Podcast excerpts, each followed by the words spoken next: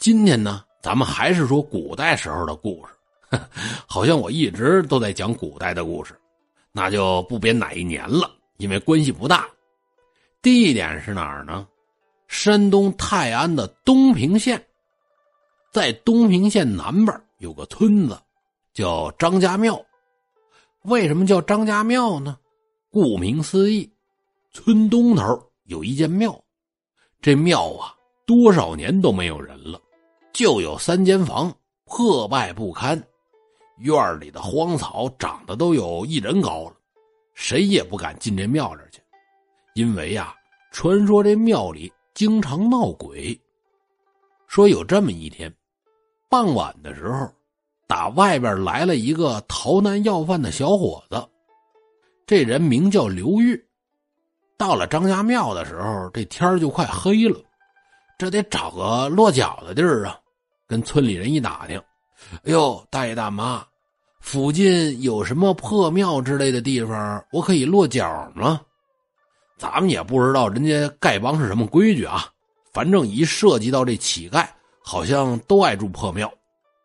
刘玉跟村里的老头老太太一打听。就有那热心肠的老头哎呦，孩子，你呀，你上村东那儿有间破庙，门还开着呢，挺多年都没人住了。刘玉一听，哎呦，这可好了啊，我谢谢您。刘玉转身这就要去村东的破庙，刚迈步，旁边一个老太太就叫他：“我说孩子，你先别走啊，别听你大爷的。”那破庙啊，没法住，他闹鬼。旁边老头不乐意了：“嘿，你怎么说有鬼呢？啊，你见到鬼了？净胡说八道！”刘玉就赶紧劝老头老太太：“大爷大妈，你们别吵啊！我一个乞讨之人，能有住的地儿就不错。我也经常的住破庙，不怕这个。真有鬼了呀，我还想看看他长什么样呢。哎呦！”孩子，你这么说呀，我也不拦你。但愿吧，但愿你平安无事。好嘞，我谢谢您。这刘玉来到村东的破庙这一看，好嘛，这庙可够荒的。趟着院里的草往里走，进到了破庙的大殿里。这神座上呢，摆着几个掉色的泥胎，上面蜘蛛网都挂满了。大殿里面走一圈，嗯，还成。除了经哪都是灰以外，都挺好。心里想着，绕到了大殿的神像后边。哎，这是什么呀？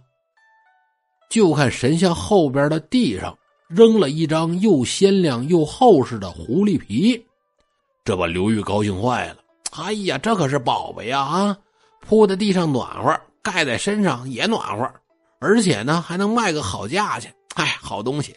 我呀，我先躺上边，我睡一觉吧。这就躺在了狐狸皮上面眯瞪着。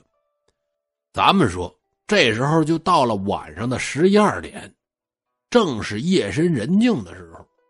刘玉这时候就饿醒了。他白天要饭的时候啊，有人给了他一碗炒黄豆。哎呀，这可是好东西啊！不成，我得留起来当宵夜。当时就没舍得吃。这会儿后半夜饿醒了，想起来了，把炒黄豆拿出来，往嘴里扔了这么几粒，一嚼，哇，这个黄豆这个干呐，嚼的是嘎嘣嘎嘣直响。他这嘴里嚼着黄豆，突然就听见自己待的这屋，咯吱响了这么一声，好像进来一个人。刘玉仔细一看，原来呀。进来的是一个漂亮的姑娘，只见那姑娘进了屋，左看右看，然后朝神像后边走过来。刘玉刚才这不吃了一把炒黄豆吗？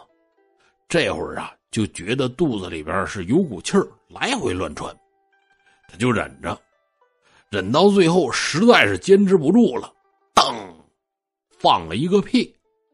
这屋本身就空。深更半夜的也静，噔响这么一声，还有回声，把那姑娘吓得转身就往外跑，一边跑还一边喊：“坏了坏了，房梁断了，房梁断了！”刘玉一看自己吓了人家姑娘一跳，赶紧起身打算喊人家姑娘解释解释。一着急，还没站起来，手里这把豆子呀，全撒地上了。哎，我说姑娘，姑娘，你别怕，房梁没断，是我。姑娘听见有人喊，这才站住了，回头一看，躺在狐狸皮上的刘玉，笑着就说了：“嗨，你可把我吓死了，我以为是房梁断了呢，原来是你在这吓唬人呢。哎，对了，快把你身下那东西给我，我还有用呢。”刘玉一听说跟自己要这狐狸皮，不干了，心想啊。我独身一人，又没老婆给我做被子，我好不容易弄点铺的，我怎么能给你呢？他不理这姑娘，装没听见。姑娘继续又说了：“小哥哥，你把身下那东西给我，你有什么要求，我都答应你。”姑娘说完，脸红的都不行了，也不知道这姑娘想说什么，是吧？刘玉一琢磨。这买卖可行啊，是吧？我想干什么就可以干什么吗？啊！姑娘一听，脸就更红了，低着头，嗯，想干什么都成，你可别反悔。嗯，我我不反悔，无论什么我都答应你。刘玉想了老半天，咬了咬牙，最后是终于开口了。哦，那这样就好了，是吧？你能帮我把刚才洒在地上的黄豆都捡起来吗？姑娘听完，当时就愣了，琢磨半天没琢磨明白，还别愣着了，帮我捡呢。姑娘一咬牙，一跺脚：“嗨，这个傻小子，你你怎么不让我给你当媳妇呢？啊，这也可以呀，你你不是为了分我的黄豆吧？刘玉的世界呀，就是这碗黄豆。”嗨，真不是。你说不是就不是了。这么的啊，你先给我当媳妇儿，等时间长了，我看差不多了，我就把这狐狸皮给你。故事就这么简单。这天晚上啊，刘玉就白捡了一个漂亮的媳妇儿。第二天天刚亮，昨天在村口碰见的老头来到破庙外边。嘿，要饭的小兄弟还活着呢吗？刘玉应声而出，后边呢还跟着那姑娘。老头见了挺纳闷哎，这这怎么回事啊？啊，昨天不是你一个人吗？刘玉赶紧解释：“哎呦，大爷，您不知道，他呀，他是我昨天晚上娶的媳妇儿。”这老头点点头：“嗯，好，好，好。”可是老头心里边一直琢磨：“哦，这小伙子真有能耐呀。”啊，在庙里待了一宿，没让鬼给害死，还娶了个媳妇儿。这老头心眼也好，他热心肠。我说小伙子，你这也有媳妇儿了，带着媳妇儿啊，别四处乞讨了，就留在这儿吧。老头给小两口找了一块没人种的荒地，刘玉两口子呢，又把这破庙收拾收拾，这就过起日子了。结婚一年多。媳妇儿给刘玉生了个大胖小子，小两口特别的恩爱。转眼间又是三年，平时媳妇儿一提那张狐狸皮的事儿，刘玉就把话头岔开。这天夜里，媳妇儿流着眼泪就说：“孩儿他爹呀，你把那张狐狸皮给我吧，要不啊，要不我性命难保。你要是还给了我。”说不定咱们能做长久夫妻。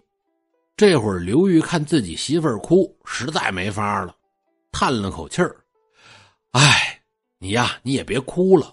我告诉你啊，那张狐狸皮让我扔庙后边那井里了。”第二天，趁刘玉不在家，媳妇儿把孩子放在屋里，急忙拿着一根杆子来到庙后边的水井旁边，把狐狸皮给捞了出来。等到刘玉回家一看，发现媳妇没了，这赶紧抱着孩子找吧。这时候就看见一只湿漉漉的狐狸在前面呢。刘玉抱着孩子赶紧追，可是那狐狸越走越快，越走越快，一眨眼变成了一团青烟。刘玉又追了一段，那团青烟是消失不见。刘玉急的呀，这个找吧，正找着呢，突然看见一个白胡子老头哎，我说大爷，您看见一只狐狸在这路过没有啊？白胡子老头捋捋胡子，嗨，看到了，她呀是我的闺女，她因为丢了狐狸皮，私自与凡人成亲，我打算把她带走，永远的囚禁起来。你要是想见他，就得从我九个女儿当中挑，挑对了，我让他跟你回去，全家团聚；要是挑不对，你和这孩子。就得死，我也不欺负你，给你三次机会。刘玉看了看怀里的孩子，又想起媳妇儿对自己的恩爱，我得挑啊，是吧？白胡子老头把九个女儿叫出来，排成一行。刘玉抬头一看，顿时傻眼了。这九个姑娘就跟斧剁刀砍的一样齐，长相呢？就跟复印机印出来一样，这怎么挑啊？一点法都没有。看看三岁的儿子，一咬牙：“孩子，孩子，你娘能不能跟咱爷俩回家，就看你了。去吧，去把你娘认出来。”小孩走到最前头的一个姑娘跟前伸着胳膊：“妈妈抱。”就看这姑娘抬起脚，一脚就把孩子踹了个跟头。刘玉眼仁都红了，忍了又忍，抱起孩子，儿啊儿啊，不哭啊，还有两次机会，你看看哪一个是你的亲娘？小孩又走到最后一个姑娘跟前瞪着眼睛仔细看看。妈妈，话音没落，这姑娘一抬脚，又把孩子踹躺下了。刘玉这赶紧跑过去。把孩子抱起来，这下心里可发毛了。三次已挑了两次，只有最后一次机会了。再挑不准，孩子和自己就得死这儿，这怎么办呢？是吧？想来想去，最后是狠心一咬牙，把鞋脱下来，抡圆了，朝着孩子的屁股就打，打的这孩子是嗷嗷直叫。这时候当娘的。再也忍不住了，就看其中一个姑娘啊，她这眼泪是滴滴答答往下落。刘玉抬头一看，嘿，一眼就认出了自己的媳妇儿，就是她，上前一把把自己的媳妇儿拉出来。他媳妇儿走到白胡子老头跟前磕了一个头，脱下了狐狸皮，抱起了自己的孩子，和刘玉一起回家去了。好了，各位，今天的故事就讲到这儿，咱们下期节目见。